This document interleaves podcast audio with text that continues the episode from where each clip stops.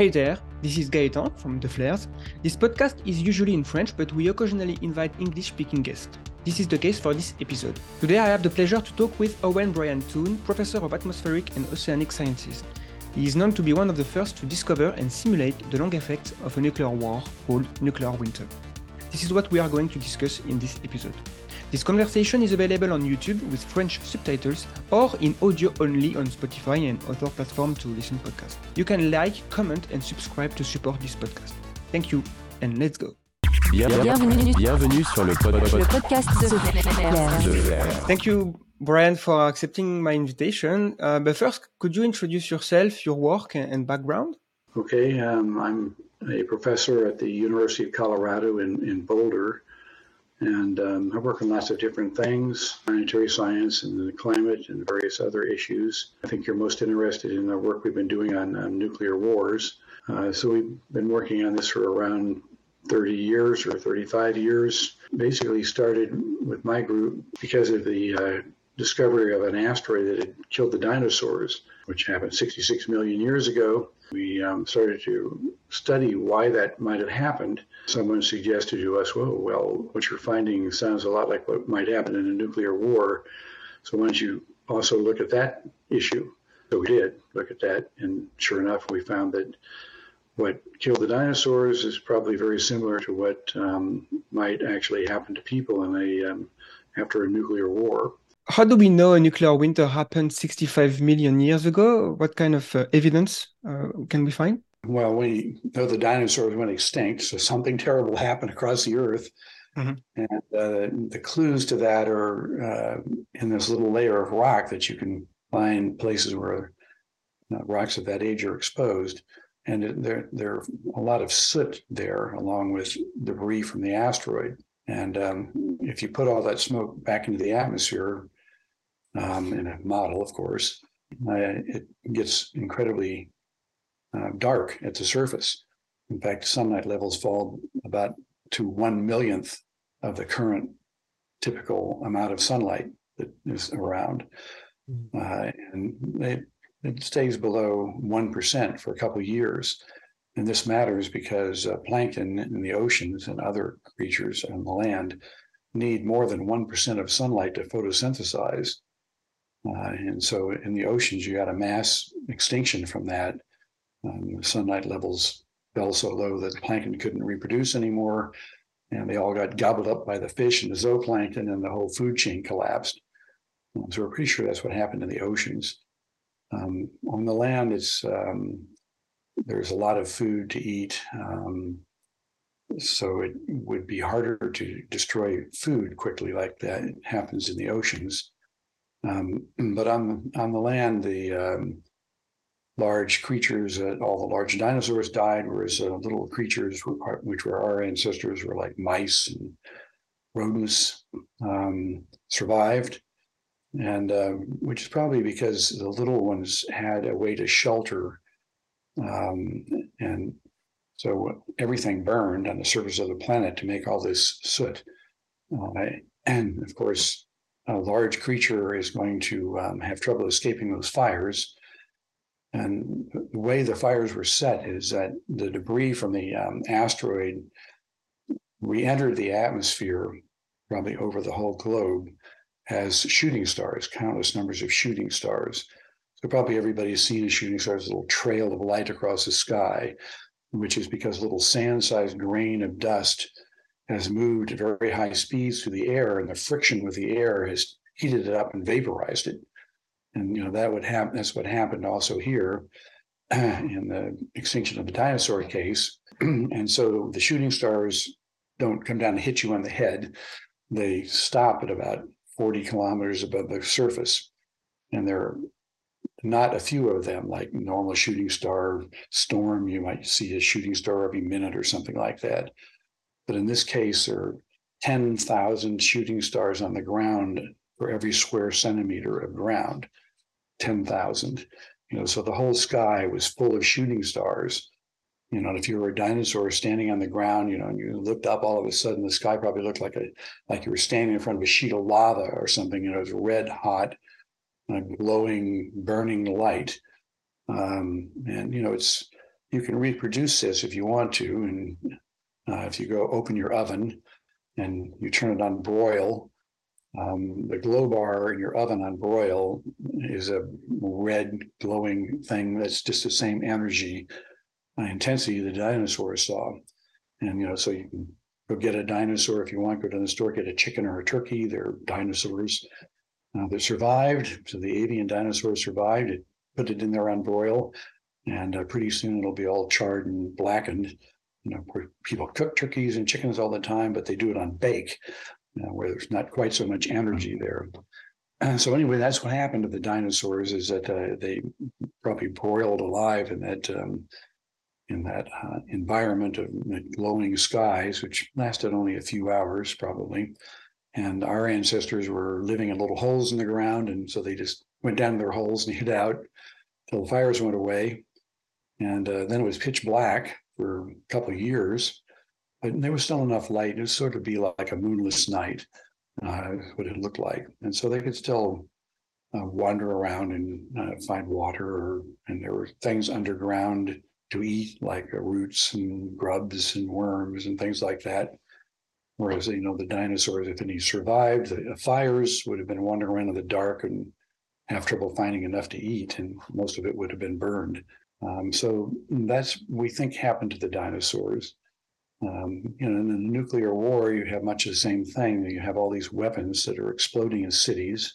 So right now, the U.S. and Russia, um, between them, have about four thousand nuclear weapons that are called strategic weapons.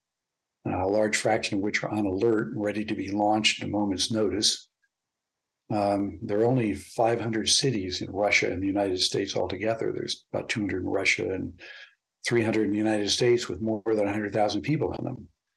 So there's 500 cities, 4,000 weapons. there's 8,000 nuclear weapons to attack every city in Russia and the United States with more than 100,000 people in them. You know, you, you don't we know from Hiroshima that one little weapon is enough to destroy most of a city, and these are these weapons are mostly 30 times more powerful than the one that fell on Hiroshima. It, it, def- it very seems to be an overkill to have so many weapons for not not that many targets. So yeah, it's crazy. Uh, yeah, yeah. It's what not just in the United States because there are a lot of targets in Europe as well. Mm. And so there's a, I found about 600 targets in Europe, what I think would be military targets. You know, they're things like military bases, but there are also things like, um, well, in France, it would be either nuclear weapons storage places and places where nuclear capable aircraft would be or submarines would be. But there are also things like airports, uh, oil depots, oil refineries, probably some universities and places like government laboratories would be destroyed, weather prediction places would be destroyed. so there's targets there which are probably being targeted by a different type of weapon. So Russia has around 2,000 tactical weapons. Um, the only difference between a strategic weapon and a tactical weapon is how you deliver it. Um, you know, so the strategic ones are on ICBMs or submarine missiles, and the tactical ones are on bombers or cruise missiles or small smaller aircraft. And you know, Russia has thousands of these things uh, to use um, in a war against Europe. Um, so there's a lot of scary weapons out there, and um, you know, it's it's not just, of course, uh, only those countries would be attacked. Uh, probably Japan and South Korea would be attacked by Russia because of American military bases there. Um, Australia has um, some uh, long range communication systems are talking to submarines and probably be attacked with nuclear weapons by the Russians. Not that many targets in uh, the southern hemisphere, but there are a few. So, to go back to asteroids, how big it has to be to trigger a nuclear winter, uh, according to your research? Well, the one that uh, killed the dinosaurs uh, by hitting what's now the Yucatan Peninsula in Mexico was about 10 kilometers in diameter and it had an energy which was about um, equal to 100 million large nuclear weapons. Um, and so if you take the entire nuclear arsenals on the earth now the asteroid had about 100,000 times its energy of all of the nuclear weapons on the planet now. So that is a much bigger energy release. And the amount of everything on the planet burned. So we think it would produce about 100 times as much smoke as we produced in a nuclear war.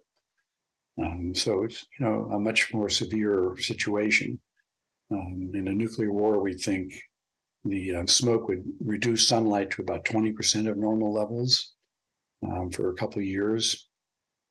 So it wouldn't be enough to stop photosynthesis in the oceans, but it would be enough to make temperatures at mid latitudes uh, be below zero, be below freezing um, for quite a long time.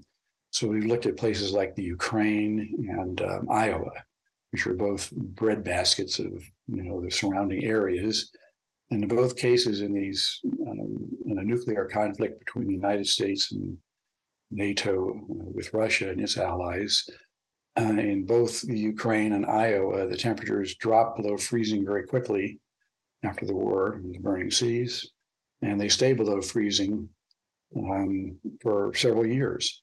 In other words, there's no day in which the temperature doesn't go below freezing uh, during the night or the lowest time of the coldest time of the day for a couple of years.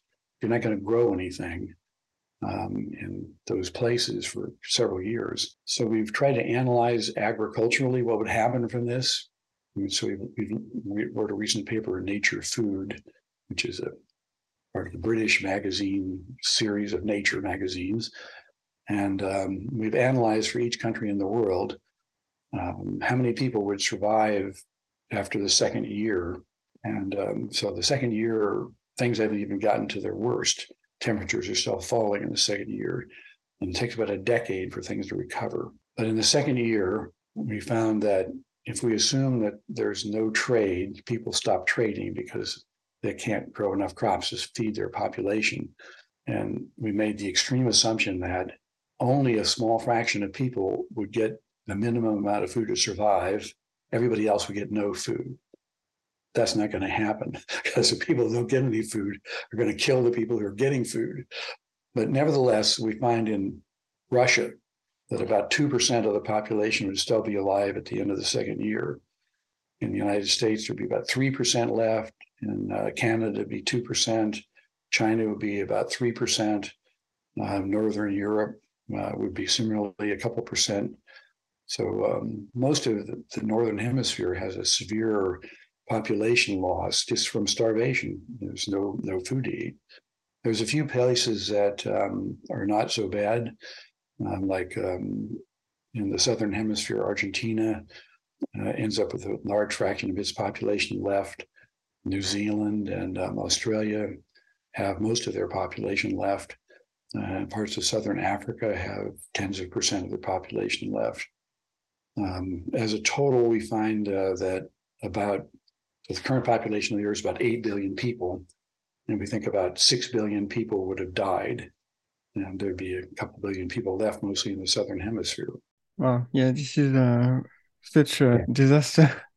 yeah. Well, uh, what's the process used to assess the effect of nuclear winter? Do you use uh, computer simulation and um, like, um, what's the yeah the model? How do you create them? Okay, well, there's a whole series of problems in here you have to solve, and some of them we know things about because of um, natural phenomena, and some of them we don't. We have to use climate models. So you know the um, the weapons go off and they start fires, and we know a lot about that because Hiroshima had a fire and 500 above ground nuclear weapons tests. So we know where you expect to create a fire. Now, the military ignores fires. Um, they don't want to think about fires because they're complicated and um, you have to have fuel to make a fire, which is in the weapons tests that were conducted, they all did them in deserts so they wouldn't have fires. But the fires are the most devastating thing that happens. And um, we don't know that much about fires in cities. We know more about fires in forests because most cities, if you start a little fire somewhere, the fire department puts it out.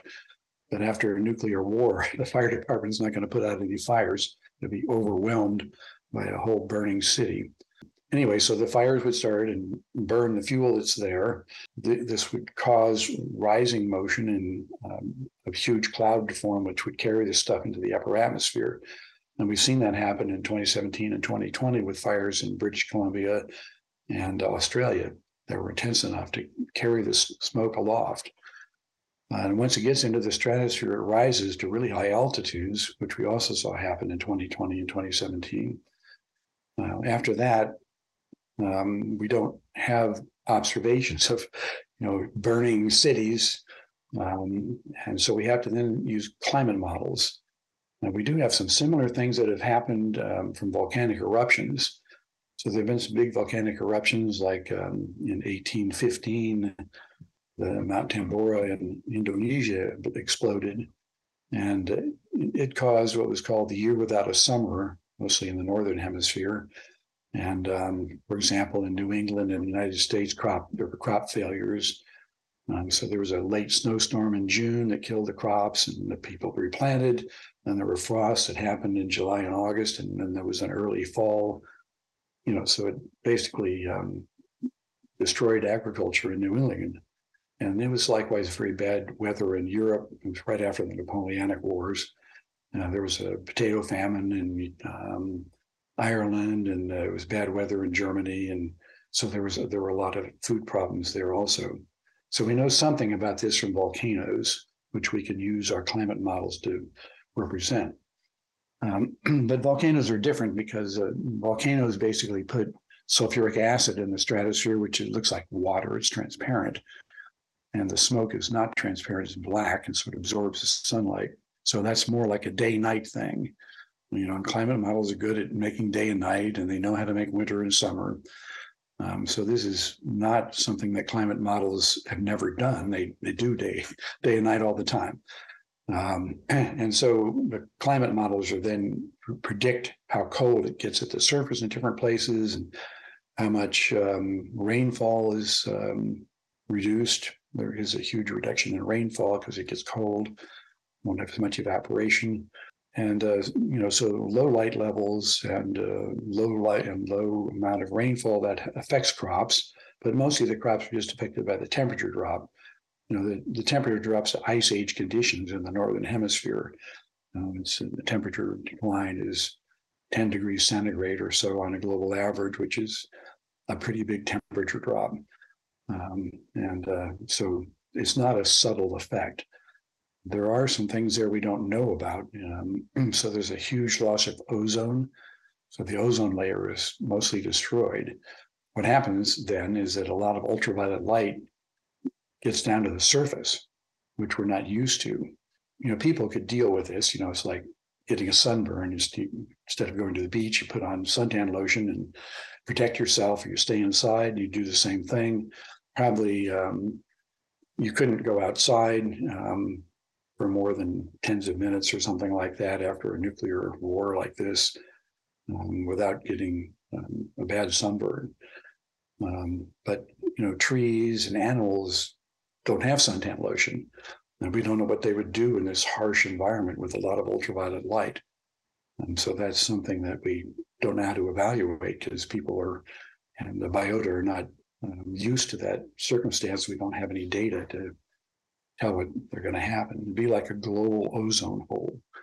Um, so it'd Right. be uh, not just over Antarctica where there isn't anything that can be affected by the ultraviolet light. It's to be a global ozone hole. And, and have you also studied the the how long the the planet will be radioactive and like the the fallout? Does it last a long time in in the environment after a nuclear exchange? Sure. So this is a complicated problem about radioactive fallout. After the above ground nuclear weapons test, which ended in about 1963 because of a treaty, uh, there were little more than 500 nuclear weapons that were exploded. And uh, they were distributing long lived isotopes, particularly strontium 90, around the Earth. And this was starting to accumulate in uh, children's bones and teeth. You know, people actually found enhanced radioactivity in children's teeth, which is why they banned the uh, exploding nuclear weapons in the atmosphere any further. The amount of weapons exploded before 1963 and um, there a lot of those were big, powerful weapons. Um, it's not too much different from what would happen if you used all the strategic weapons now. There'd be maybe two or three times as much radiation release. And so that long-lived radiation release, you know, wouldn't be good, but it probably wouldn't be fatal. It would just um, make subtle changes in people's health. Um, so a lot of people think, oh, there'd be this um, worldwide radiation that would kill everybody the, just an idea left over from a movie called On the Beach, um, where everybody's dead except one group of people that were in a submarine and didn't get exposed. But you know that's not not a realistic thing to happen. There are there are two other kinds of things that are a problem. One of them is that if you live in a place like I do, so I live in Colorado, and um, about 50 miles north of me, there's um, 50 nuclear weapons sitting in the ground. And if Russia wanted to attack those, it would use what are called ground bursts. It would blow up a weapon right at the surface, maybe even just below the surface, because it's trying to dig a big crater in the ground to destroy those missiles.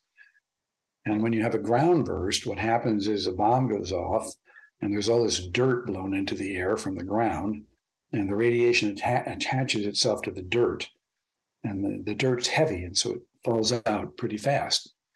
Um, and so, if you happen to live downwind of a place where there were ground bursts, you know, the wind would blow the dust downwind and it would fall on you.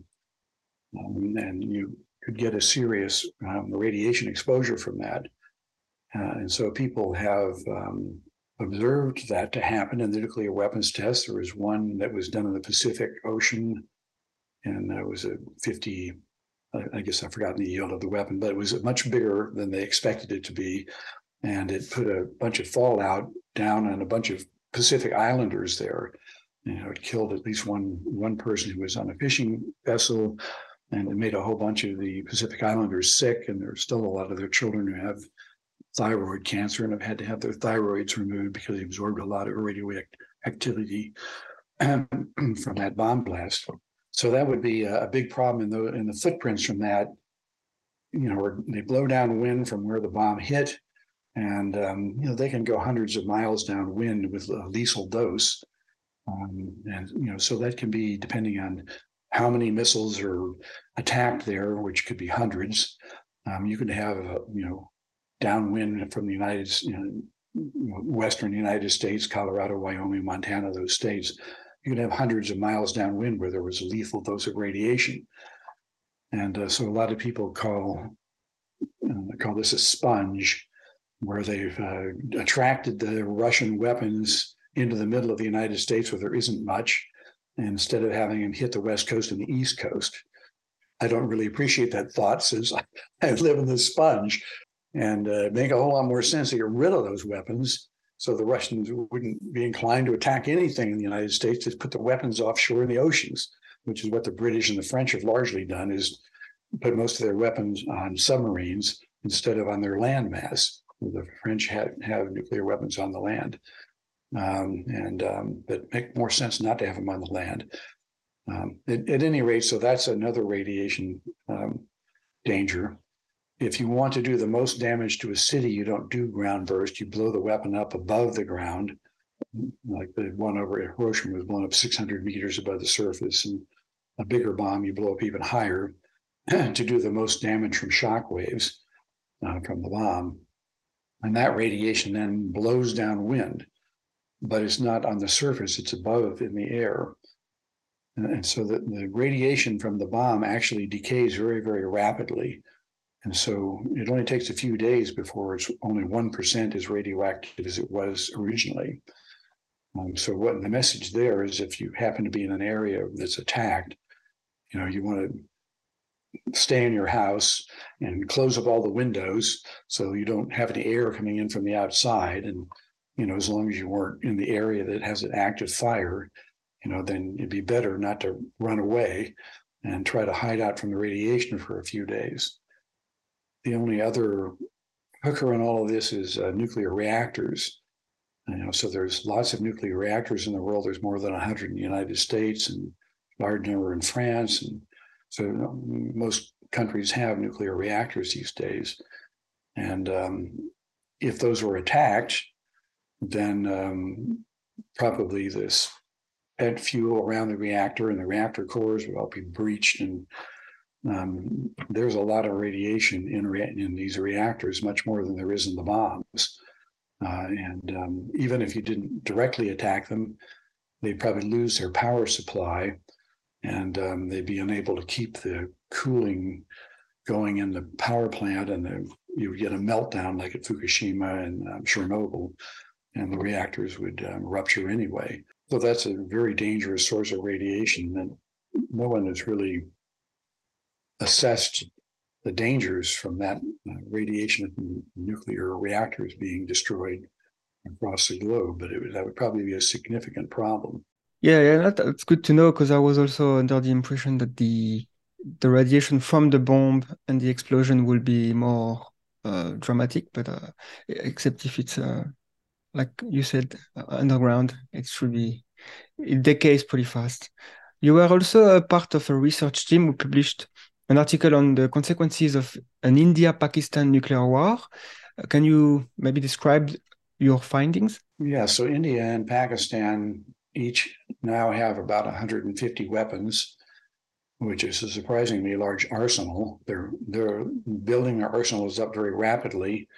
It's thought by um, the middle of the century that India and Pakistan will have about the same number of weapons as Britain and France and China. And so right right now, 90% of the weapons are in Russia and the United States. But there's a thousand and 1500, somewhere between 1,000 and and 1500 nuclear weapons in uh, Britain and France and China, India, Pakistan, North Korea. Um, and um, so there's a lot of weapons there. And uh, so we've looked at a, a, nuclear war between India and Pakistan, in which they altogether use about 250 weapons to attack each other. That'd be half, about half of the arsenal they'd have uh, toward the middle or the end of this decade.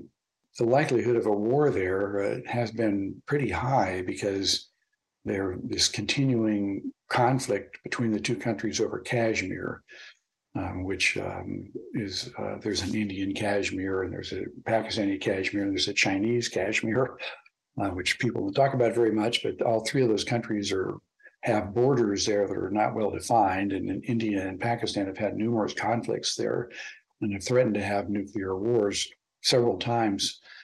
And, and the thing that makes it likely to have a conflict there is that Pakistan is a much smaller country than India. I mean, India is the second or the first largest in population in the world with 1.3 billion or something like that. And Pakistan has only got about 200 million people uh, in it. And uh, so the population is very imbalanced, and Pakistan is geographically much smaller than India and India has an army that's a lot bigger than Pakistan's. And so you can imagine a scenario where some terrorist blows up the Indian parliament, which happened once in the past, which made the Indians really mad, and they moved their army to the border. Unfortunately, the US stepped in and stopped them from starting a war, and other countries also tried to do the same thing. Um, but you know, if that kind of a thing happened again, you can imagine India saying, "Oh, we've had enough of this. We're just going to go in and invade Pakistan and get rid of them." Uh, and the Pakistanis, you know, could be easily overrun by the Indians because they're so small. And so they would probably think, well, we have to use our nuclear weapons quickly or we'll lose them. So then they might use their nuclear weapons. Um, so, anyway, what we found was that the weapons themselves might kill 50 to 125 million people. Um, in a US Russia NATO war, we think about 300 million people just killed by bomb blasts and fires uh, India, Pakistan, 50 to 125 million people would die from the explosions. But the amount of smoke from these burning cities, there's so much material in these cities in India and Pakistan because they're so densely populated that we think that that would produce a huge amount of smoke also. And it wouldn't make ice age kind of conditions, but it would cool the planet by several degrees. The amount of cooling would depend on how big these weapons are, which we don't know what the yields of the weapons are in India and Pakistan. Um, but we predict that a war between India and Pakistan would end up killing one to three billion people worldwide because of the smoke damaging agriculture um, worldwide. That's only a few hundred weapons. Uh, the United States and Russia and have you know thousands of weapons. You know, so to reduce the danger of having a nuclear winter, which are nuclear damage to agriculture, we have to pull the number of weapons way down from the current numbers to prevent that from happening. Uh, it's it's it's very scary because we would think India and Pakistan is a local conflict. The, even if there is a nuclear war between those two countries, and it doesn't escalate to a World War III type of situation, it will still be not a global catastrophe, but um, like three billion people starving. That's uh... half the Earth, half yeah. the population. Yeah, so they're effective way beyond their own countries and their own borders, and it's just like Russia and the United States get into a war, then you know large numbers of people are going to die in the Middle East and China and all these other countries that had nothing to do with the conflict. Uh, you know, there is some hope that in the uh, United Nations uh, about two years ago, the you know Security Council, which controls the United Nations, is built up of the nuclear weapon states which will never agree to get rid of their weapons, even though they have treaties which they have agreed to, which says it will build them down, which they are doing. They have built their weapons. There were 70,000 nuclear weapons in the mid 1980s, and now there's only about 8,000 left or something like that. Um, so they have built them down, but they're not continuing to build them down. They've stopped. Um, but nevertheless, in the the rest of the United Nations has got together and you know, created a treaty banning nuclear weapons. Um, you know, so nuclear weapons are now banned, like landmines and um, uh, biological weapons and poison gases. You know, those are all banned by treaties. And um, the same thing is now true of nuclear weapons. It's illegal to have nuclear weapons. It's illegal to um, help another country build nuclear weapons. It's illegal to possess them, to keep building them. Um, and so there is a treaty that should get rid of nuclear weapons if only the nuclear powers would actually pay any attention to this treaty, which they are now totally ignoring.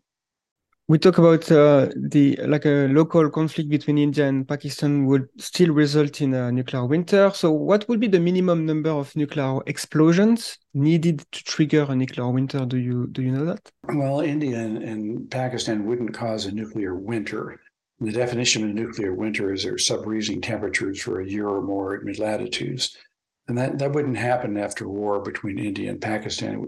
It would, be cooler, but it wouldn't it would not be sub-freezing temperatures continually there. This is a question we get asked all the time. And the answer is uh, there is no clear minimum. It's not like you take one a bunch of weapons and you add one more, and all of a sudden you get a nuclear winter. It's sort of a continuity of of um, bad things happening. You know, a nuclear war between the United States and Russia would cause a nuclear winter, probably kills most of the people on the planet. And a nuclear war between India and Pakistan with 200 weapons instead of 4,000 weapons.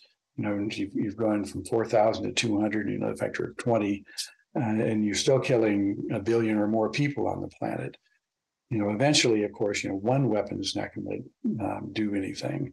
We've had numerous cases of one weapon exploding in Hiroshima and Nagasaki, which there were small weapons. And course, in the middle of a war, we don't really know much about what happened there. Um, but, you know, uh, so the answer basically is if you use 100 moderate yield weapons on cities, you know, you're in danger of producing um, severe weather, which will kill a fraction of the population of the planet. Um, 10 weapons probably couldn't do it. The numbers are very small where it's important. Yeah, and it's much smaller than the the arsenal on the planet, which is uh, almost 9,000, 10,000. So yeah, that's right. obviously if everything is used, uh, that's that's the end of everything. And of course, you can ask, you know, I mean, the excuse people have for having nuclear weapons is that uh, is a deterrent to keep people from attacking them. You know, you can argue whether this deterrent works or not. I mean, for example, in Ukraine now, you know, Putin keeps claiming he's going to attack us with nuclear weapons. you know, which has not prevented Europe and the United States from helping the Ukrainians repel the Russian invasion. So it hasn't actually worked. But on the other hand, we haven't sent troops into the Ukraine to help them.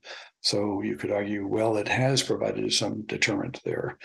Um, the United States are not going to invade Russia, which probably would start a nuclear war. Um, and the you know the other argument about this is well, accidents happen. We've come very close to a nuclear war in the uh, Cuban Missile Crisis. Um, we've come very close to a nuclear war several other times. There's the main the main issue here is uh, about short warning times. So it takes 20 or 30 minutes from a missile to get from Russia to the United States. Um, so if our early warning systems say, oh, the Russians have launched their missiles, the American president has 20 or 30 minutes to wake up, he's in the middle of sleeping or something like that, and find out that, oh, he has to decide if he's going to end Western civilization uh, because he thinks there's been a Russian missile launch. You know, does he believe the early warnings? You know, that's the danger of these uh, whist- missiles that are sitting in the ground. If you don't launch them, you're going to lose them. Submarines, you know, probably they don't know where they are. So you don't have to launch those missiles. But the ones in the ground, are, that's a very great danger. And so both Russia and the United States have had cases where they thought the other side had launched their missiles. In one case, it certainly went up to Boris Yeltsin, and you know he was smart enough to decide not to launch his missiles, uh, and that, to think the warning was wrong. And there have been several other cases where there were detections of missile launches that were um, ignored by people at lower levels and thought that there was probably incorrect. But that's very dangerous. And we're in a bad situation right this minute because both Russia and the United States are modern, modernizing their arsenals, which is a violation of their treaties.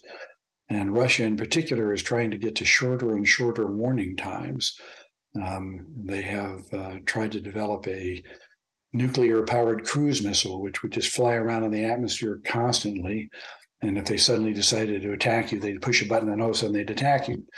Um, they have uh, things that certainly do exist, which are um, torpedoes, they call them, which are very large vessels that are submersible drones. And um, they're going to put very big weapons on them, and they would just sail them into the harbors around the world and potentially blackmail people. Oh, I just um, they tried to do this with Britain. They said, "Oh, well, we're just going to put one of our t- torna- torpedoes um, on the western coast of uh, Britain and blow it up and spread radiation all over Britain if you don't stop um, arming Ukraine." Uh, and you can imagine them saying, "Oh, well, we just put them in uh, every harbor in uh, Europe and every harbor in the United States. We're going to blow them all up if you don't do whatever we say." Um, you know, so that's very dangerous. And another very dangerous thing happening is as you make the sh- warning times really short, there's going to be a temptation for the military to decide that they have to allow artificial intelligence to determine if there's been uh, a missile launch and uh, whether they should respond. So I don't know about you, but my computer doesn't work that well. You know, millions of people use Macintosh computers, and I still can't get a Zoom meeting going all the time, you know, without it failing somewhere. Uh, I don't want artificial intelligence deciding for me if there's going to be a nuclear war. Uh, and that's where we're headed in the near future is having artificial intelligence making this decision for us because these weapons are so sophisticated that uh, people can't control them. They don't have the ability to control them. You can even see this with the Ukraine. The Ukrainians are being attacked by hypersonic missiles from Russia, which have such a short travel time it's very difficult for them to detect them and shoot them down. And you know, so they're going to have to turn to some very rapid decision making system, which is probably an artificial intelligence thing. So they, oh, I've just taken the launch, I'm going to go attack it. You know, that's just a very dangerous path to go down you know, and we don't know. Artificial intelligence may turn out to not be that stupid. It may decide it doesn't like us and it's going to get rid of us on purpose. Kind of uh, like the that's the plot for a sci-fi movie we've seen before. that's definitely exactly. a pretty bad uh, scenario. And but I, I, I saw a bill recently was proposed to prevent uh, AI from being put in charge of launching nuclear weapons. do you know if this is? Uh, I mean, I guess it's a good first step but I don't know if it's going to be approved or. Even if it is uh, illegal to use artificial intelligence that way, whether they would actually obey that in countries with nuclear wars. A nuclear war will be nothing like the Second World War, and the Second World War went on for six or seven years. You know, and so there was a long period of time where people adjusted their tactics. You know, originally the U.S. tried to bomb individual buildings, know, try to destroy industries. Um, you know, that never worked. We, we were never able to really hit individual buildings. And so by the end of the war, there was just indiscriminate bombing. You had 500 bombers would fly over a city, drop incendiary bombs on them, and try to burn the city, which they did to 60 something Japanese cities, as well as Hamburg and Dresden in Europe, for example. And, um, you know, that was just indiscriminate attacks on civilian population centers, which was uh, illegal even then as a, an act of war. And, you know, so if you get desperate, you do illegal things. And then the nuclear war is going to probably last a week or maybe only a few minutes. You know, we could destroy both countries and leave Russia nothing but a smoldering ruin and the United States and Europe nothing but a smoldering ruin within 30 minutes. Um, you know, people think, oh, well, this is an abstract thing. No, it's not. There are nuclear weapons aimed at us right now. You know, I know in the town I lived in, I know that there's probably five nuclear weapons aimed at Boulder, Colorado, because there's a weather prediction facility there. There's a bunch of people that do launches of missiles for space exploration. Um, there's a bunch of um, uh, people who do GPS satellites. You know, they'd all be destroyed by the Russians in a nuclear war. And it's not an abstract thing. There are missiles aimed at people right now on the go, ready to be launched. Um, so, you know, we could destroy Western civilization in an hour or less.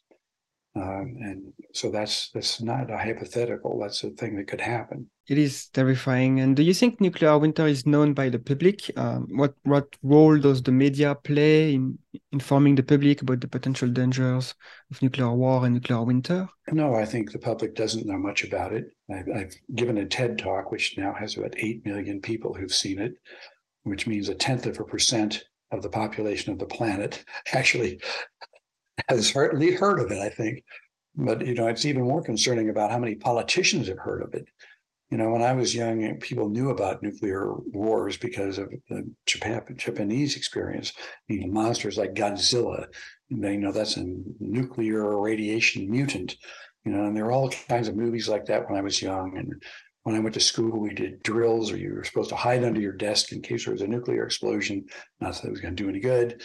Um, you know, so people were very familiar with this. Know, when I my mother said, "Oh, you got to stop drinking milk because you're going to get strontium ninety in your teeth from all these nuclear weapons tests." and um, things like that. But you know, now people are unaware of this. You know, they don't have this experience. You know, and there's a lot of politicians, and uh, uh, you know, you just look at the United States. I mean, there's politicians who are total idiots. You really wonder if they could even uh, tell truth about anything. Uh, you know, we have one guy who just got um, arrested for multiple lies and embezzlement and fraud, and, and this is an elected congressman. Um, you know, so th- these people have no understanding of the world. They know almost nothing about it. Not, you know, there are obviously politicians who are very well informed and know a lot about things, but there's also a lot of people who are just you know, out of control, you know, and, and there's dangers from dictators, you know, I mean, that's the problem with Putin. He wants to be a czar. He is a czar, I guess, and he wants to be uh, Putin the Great and reestablish the Soviet Union. And that's just not in con- a concept that's consistent with the modern world where, you know, we thought in 1990, early 1990s, when the Soviet Union disintegrated, that peace had broken out and people would solve their problems with negotiations and you know europe is you know booming and after the war and very rich and uh, doing very well um, which is you know all about peace. You know countries that are at peace you know are very rich and people that are investing in the military are very poor. And you know i think russia is something people have to be very concerned about you know, so we have nuclear, we have North Korea there, which is a failed country, dictatorship that enriches a small number of people. The population is starving. And instead of investing in their country, like South Korea does. They're investing in their military, you know, is throwing all their money away and nothing. Uh, nobody's actually interested in attacking North Korea, um, but the dictatorship maintains itself by the military. And you see the same things happening in Russia. You know, Russia should be a European country. Of course, half of it's in Asia, but still should be a European country, you know, like every other European country, and making things and keeping its population happy and developing new ideas and helping the world. But instead of doing that, it wants to make money and put their money into their military and build up a big military and involve themselves in Syria and everybody else and show their might around the world. And you know that's just not going to work in the long run. And Russia's economy is heavily based on fossil fuels, and fossil fuels are not going to be used uh, as the century goes on because of the global warming problem. And Russia is not dealing with that. They're going, they're moving in the direction of a failed state. You know, that's very dangerous for the rest of the world to have a, a failed state develop in a powerful country like Russia with a huge military and a dictatorship. Um, you know, that's a that's a very bad thing for the world. Um, and hmm. hopefully, something will happen to to turn Russia around. Yeah, let's hope. Uh, and uh, there is also China, who is, uh, you know, developing more and more nuclear weapons as well. They want to catch up with the rest of the world, which it's a bit surprising because so far they've been more on the we are happy with 300 or, or so nuclear weapons. So I don't know. It, doesn't look so good neither on this side. well, China showed a lot of sense and intelligence to not waste a lot of money on nuclear weapons and instead to develop the wealth of their population, which they have done. I mean, China is an astonishing place to go and visit. You know, everything is new, and you know, there's all these huge new airports and new highways everywhere, and all these new opportunities for the people in China, and they're doing very well there. You know, it's a very big mistake for them to uh, all of a sudden start becoming belligerent, attacking their neighbors, and things like that. And hopefully, China will have enough sense to to see that the path they were on a few de- years ago is makes much more sense than try to wield power all over the earth. And um, you know, they can also wield economic power without having military power. China's probably smarter that way than they probably might have a, a long plan for the next uh, for, for the rest of the century that is hopefully based on economy and trade. And if uh, so last question to conclude this conversation. If a listener wish to work on this topic or have a positive impact in reducing risk of nuclear conflict what are some of your recommendations? Yes well that's um, an issue that's uh, very interesting i did a lot of work on the ozone hole problem for example uh, which was an important threat to the planet um, we're very lucky we stopped putting all those compounds in the atmosphere you know, there are thousands of scientists around the world that worked on that problem, and we solved the problem. Now, although it's going to take another many decades for the ozone hole to really go away, but thousands of people worked on that. Uh, and this nuclear war problem, um, there's probably 20 people working on it. And it's a bigger problem, more complicated problem than the ozone hole problem.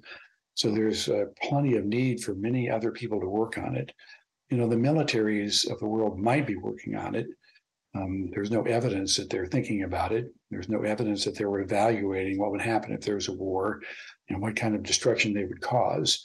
But, you know, there's plenty of smart people in the military. And so they're certainly um, understanding at a high level there. Right this minute, the U.S. National Academy of Sciences has a panel evaluating what would happen in nuclear war, which is an important step forward uh, they haven't done this for 40 years, and they used to do it before 1980. They did it frequently, and they haven't done it for 40 years. And so at least we've gotten some uh, recognized scientific body to look at it, but the rest of the world needs to do that. You know, the the British need to think about this with their um, the people that they trust, and the French and the Russians. Uh, this is what this is what happened in the 1980s there were 70,000 weapons. And Ronald Reagan and Mikhail Gorbachev said, oh, this is not right. We need to do something about this. And Reagan said, American scientists have told us that a nuclear winter could happen after a nuclear war. Uh, I know about the year without a summer from a volcano, so that I believe this could happen. I think I have to do something. And Mikhail Gorbachev said, Russian scientists have told me that there could be a nuclear winter, and I believe my Russian scientists, this is immoral, and people that are people that with morality have to act in this situation, and we need to do something. And so Reagan and Gorbachev got together and said, we're going to withdraw weapons from Europe, um, short range uh, rockets and nuclear weapons from Europe, and build down the nuclear arsenals, which have been built down by every Russian and American leader since then. So, you know, get uh, almost 40 years of build down from 70,000 weapons to about 10,000 now. Unfortunately, this has stopped. You know, the Trump administration stopped um, the treaty that Reagan and, and um, Gorbachev put in place. Putin then stopped it. You know, Putin has now walked away from the only other treaty that existed. Both sides are building arsenals back up. You know, so this is madness. And you know, so when obviously we're not in a position right now where the U.S. and Russia are communicating very well, but this Ukraine war won't go on forever. When it ends, we have to bring pressure on both countries to go back to the negotiating table and go back to getting rid of these weapons because they're a threat to everybody on the planet. Um, it's just not the right thing to do. Yeah, definitely. Those really scary prospects. Um, yeah. So I guess what kind of job would help? What kind of career? Is it uh, more in the politicians, uh, or, or, do you do we have do we still need uh, scientists to study this phenomenon of nuclear winter? What kind of um, yeah. We do need to have scientists study it because there's a bunch of things we don't understand, like how much fuel is there in cities, and how do you when how do you know when a fire is going to put stuff in the stratosphere as opposed to not put it there? How much do we really know about the optical properties of smoke? There's a lot of scientific issues here. And um, there is um, some effort to increase the number of people working there. And the problem is to find funding for the scientists. And right now, all of our funding comes from uh, private foundations. And a new private foundation is starting to fund some other people who work on this problem. So there, there used to be some funding from the military for people to work on it, but there hasn't been for 30 or 40 years. Um, so we, we need to get the military to start talking to the rest of the science community. Um, you know, so there's no reason for them to go sit in their little super secret corners and uh, not talk to anybody else. And um, you know uh, that that's not healthy. Um, so there is a need for scientists, but there's also a need for um, social scientists, agricultural scientists. You know, do agricultural people really um, believe the paper we just published about how many people would starve to death in a couple of years. And there's very complicated issues there that we didn't even look into about, you know, stopping transportation. You know, that would damage agriculture by itself, and you'd run out of uh, refinery fuels and things like that. And, and, like New Zealand, for example, to take that as an example, we find that uh, they would almost everybody would survive there. Um, and the reason for that is because right now they grow a lot of sheep for export. They could just stop exporting the sheep and eat sheep, and the sheep would have grass to eat probably. And um, so, in Australia, likewise, has a very high survival rate, not because of sheep, but for other agricultural reasons. And um, so, we need to really examine that. In the 1980s, people thought that uh, what would happen in New Zealand is that their generators would break down and they wouldn't be able to fix them. And so they'd lose all their power and um, they'd have other problems in society because they wouldn't have transportation coming in uh, to replace things that broke. Uh, you know, so there's a lot of things to think about there that social scientists and economists could think about about how would the world respond to this kind of a thing. And it's not just a nuclear war. We could have a volcano go off at any moment. You know, there would be much more. And historically, there have been volcanoes that have been much more powerful than anything we've seen in the last hundreds of years. You know, and that that could cause a similar destruction of agriculture worldwide. I mean, so people don't understand the agricultural situation we're in, and that is that if there's bad weather somewhere, then somebody else ships food to that place, like the United States sent food to Russia, the Soviet Union, the Carter administration was at a bad wheat harvest. You know, so every year oh, somebody has a bad crop and people make up for it by shipping food around. A nuclear war, you're not going to ship food around anymore. Uh, and even in moderate cata- cata- catastrophe on the planet, food shopping shipping will stop. And in the average city, there's enough food to feed people for about a week. After a week, there's no food unless you ship it in. No gasoline, nothing going to get shipped in. And people who've read the Bible or the Quran will know this story of Joseph and the Pharaoh, in which uh, e- Egypt in the time of Joseph and the Pharaohs stored food up for six years so they could feed the Egyptians for six years. Maybe it was seven years. And this is all based on some dream the Pharaoh was having about fat cows and skinny cows. Um, at any rate, the Pharaoh in this story uh, becomes a hero to the Egyptians, which of course took 14 years or something like that, which Americans don't operate on that kind of time scale anyway. But actually, there isn't six years of food in storage. There's two months of food in storage. So the average amount of food in storage is two to three months. It fluctuates how good the weather was in a year.